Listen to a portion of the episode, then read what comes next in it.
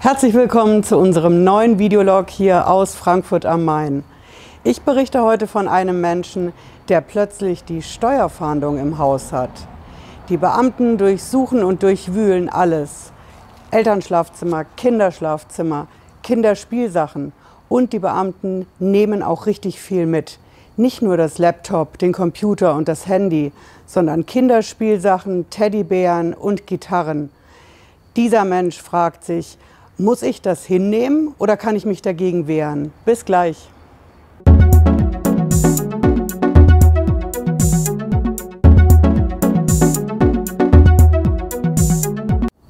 Hallo, ich bin Patricia Lederer. Ich bin Rechtsanwältin in der Frankfurter Steuerrechtskanzlei Lederer Law. Und ich sage herzliches Willkommen hier zu unserem neuen Videolog in Frankfurt am Main.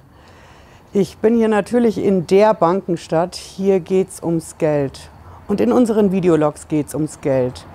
Heute habe ich einen ganz besonderen Anlass. Heute geht es um einen Menschen, der die Steuerfahndung am Hals hat. Wir haben es ja diese Woche in der Wirtschaftswoche gehabt. Der große Artikel, was tun, wenn der Steuerfahnder klingelt. Und da durften wir als Experten dazu natürlich auch unseren Ratschlag geben. Und deswegen berichte ich heute in diesem Videolog von einem Menschen, der mit der Steuerfahndung zu tun hat. Dieser Mensch hat eigentlich bisher mit dem Finanzamt so gar nichts am Hut gehabt. Und ich erzähle mal genau, was da dahinter steckt. Das ist ein Gastwirt.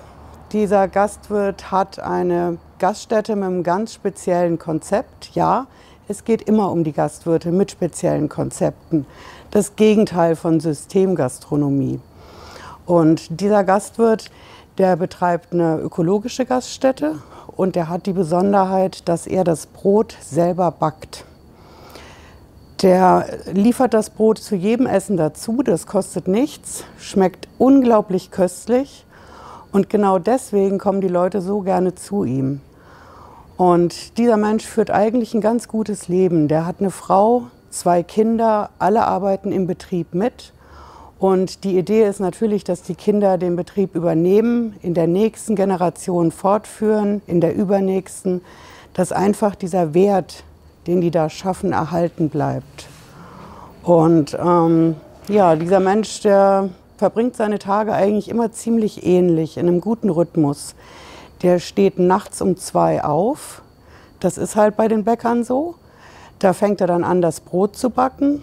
Wenn das fertig ist, legt er sich wieder hin und sobald es in der Gaststätte dann nachmittags losgeht, ist er natürlich da. Bedient die Gäste, man kennt sich und so läuft sein Leben eigentlich ganz gut ab, bis darauf, dass er jede Nacht natürlich die Kasse machen muss. Super schwierige Arbeit, eine Kasse richtig zu führen, so dass das Finanzamt die akzeptiert, ist schon eine echte Herausforderung, vorsichtig gesagt. Aber so verbringt er auf jeden Fall sein Leben. Und eines Morgens, er schläft natürlich, weil er ja nachts um zwei aufgestanden war, um das Brot wieder zu backen, klingelt es plötzlich und die Steuerfahndung steht vor der Tür. Das reißt ein richtiges Loch in sein Leben. Die Steuerfahndung kommt rein, weist sich aus, das müssen die auch. Und das weiß der Mensch auch, dass er das erstmal kontrollieren muss. Aber dann ist er nicht mehr Herr der Lage. Die Steuerfahnder gehen durchs gesamte Haus, die durchsuchen alle Räume und natürlich suchen die Papiere, Kontoauszüge, Sachen von Wert, Versicherungsunterlagen und natürlich, weil es ein Gastwirt ist, immer wieder das liebe Bargeld. Und die Beamten durchsuchen wirklich alles. Die fangen unten in der Gaststätte an. Das ist schon schwierig genug, denn die gehen natürlich auch in die Küche. Danach muss erst mal das Veterinäramt kommen. Ich habe dazu eins meiner ersten Videos gemacht. Das klingt lustig, ist es aber ganz und gar nicht. Denn erstens löst es Kosten aus, zweitens große Sorgen und drittens natürlich schon wieder eine Kontrolle. Also ist die Küche erstmal hin von der Durchsuchung. Und dann geht es weiter in die Gasträume. Zum Glück ist um die Uhrzeit noch keiner da.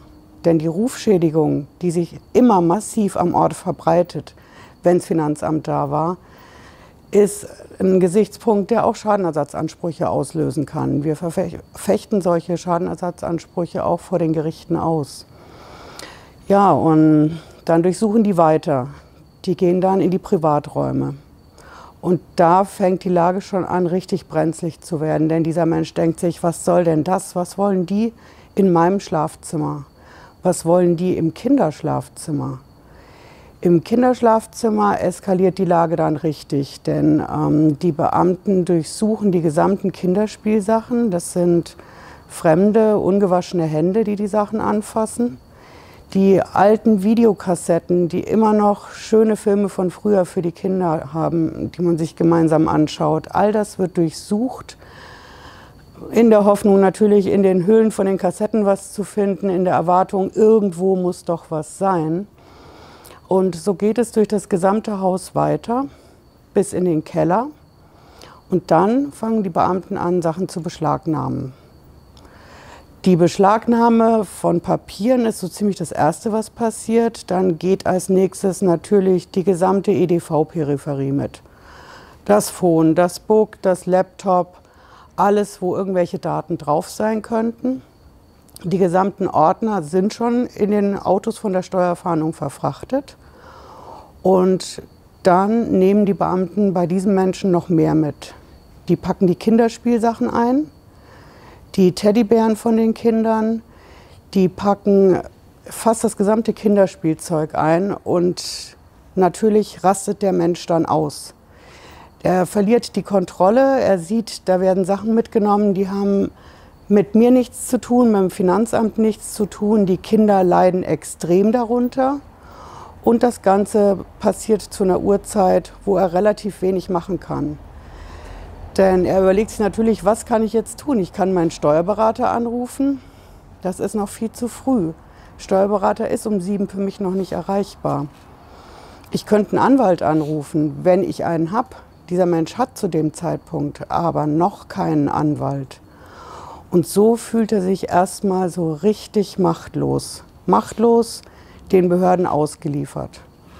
Und dann macht er aber eine Sache wirklich richtig. Er fängt an, ein Protokoll für sich zu schreiben. Er schreibt sich auf, was die Beamten für Namen zu ihm gesagt haben und was die genau machen. Das hat er natürlich nicht von Anfang an gemacht, aber er fängt zumindest damit an. Und damit gelingt es ihm, dass er wieder Herr der Lage wird, denn er kontrolliert die Beamten. Denn eins ist ihm zu dem Zeitpunkt klar, dagegen wehrt er sich. Das lässt er nicht über sich ergehen, dass die Leute das einfach alles mitnehmen, die gesamte Beschlagnahme, und er dann irgendwann auf irgendwas wartet, was irgendwann zurückgegeben wird. Dieses Protokoll hilft ihm extrem und uns natürlich auch im Prozess als Beweis. Die Steuerfahnder, die gehen dann wieder weg und dieser Mensch hat sich entschieden, sich wirklich dagegen zu wehren. Der ist zum Steuerberater gegangen und der Steuerberater natürlich hat uns angerufen, den Steueranwalt. Und zusammen fechten wir jetzt die Sache vor den Gerichten aus. Denn eins muss man klar sagen, die Steuerfahndung hat bis heute keine Anhaltspunkte, keine Beweise, dass dieser Mensch das ach so verbreitete Schwarzgeld in der Gastronomie massig irgendwo im Haus gehortet hätte. Auch nicht in der Backstube übrigens. Und so sind die mit einem relativ dünnen Verdacht angekommen und haben mehr als ziemlich viel Schaden angerichtet. Und deswegen wird jetzt natürlich geklagt. Es wird geklagt vor dem Landgericht. Das ist das Gericht, was für die Strafe zuständig ist. Normalerweise geht sowas ans Amtsgericht, aber wenn es um viel Geld genug geht, dann geht es zum Landgericht. Und da ist auch die Instanz dann nicht zu Ende. Wenn das Landgericht uneinsichtig ist, geht es natürlich weiter in den Instanzen bis hin zum Europäischen Gerichtshof für Menschenrechte. Ähm, parallel haben wir natürlich immer auch noch die Steuer. Die Steuerfahndung ist das eine. Die kümmern sich um die Strafe, das Strafverfahren. Und die Steuer selbst ist das andere. Und dagegen klagen wir natürlich vor dem Finanzgericht und hören auch in der Instanz nicht auf. Denn das höchste deutsche Finanzgericht, der Bundesfinanzhof, sitzt in München. Und da haben wir ganz gute Chancen. Das sind die Prozesse, die wir aktuell machen. Und mir geht es darum, mit diesem Video klarzustellen, das sind nicht immer die oft verschrienen Schlipsträger, Nadelstreifen, Anzugträger, die in irgendwelchen Bankentürmen irgendwelche Steuern hinterziehen und von vornherein als schuldig abgeurteilt werden, sobald die Steuerverhandlung anrückt. Das, worüber ich hier berichtet habe, kann jedem von uns passieren. Jedem, der ins Visier des Finanzamts gerät. Ob das jetzt die aktuellen Maßnahmen sind mit den Straftaten, wo die Verjährung droht, angebliche Straftaten, egal welcher Tatbestand das ist. Das sind nicht nur, aber natürlich auch immer wieder Gastwirte, Betriebe mit bargeldintensivem Geschäft. Denen kann das allen passieren. Denn sobald wir ein Steuerstrafverfahren haben, geht es nicht mehr um drei oder vier Jahre. Es geht um zehn Jahre, im schlimmsten Fall um zwölf Jahre, die das Finanzamt an Steuern nachverlangen kann plus Zinsen, wobei die Zinsen mittlerweile auch ein echtes Rechtmäßigkeitsproblem haben. Ich habe dazu ein separates Video gemacht. Also da liegt einiges im Argen und wir kämpfen mit aller Macht an allen Fronten dagegen. Das war unser Videolog für heute. Vielen herzlichen Dank fürs Zuschauen. Lassen Sie mir gern ein Abo da, Däumchen hoch, immer gerne einen Kommentar und bis nächsten Freitag. Ciao.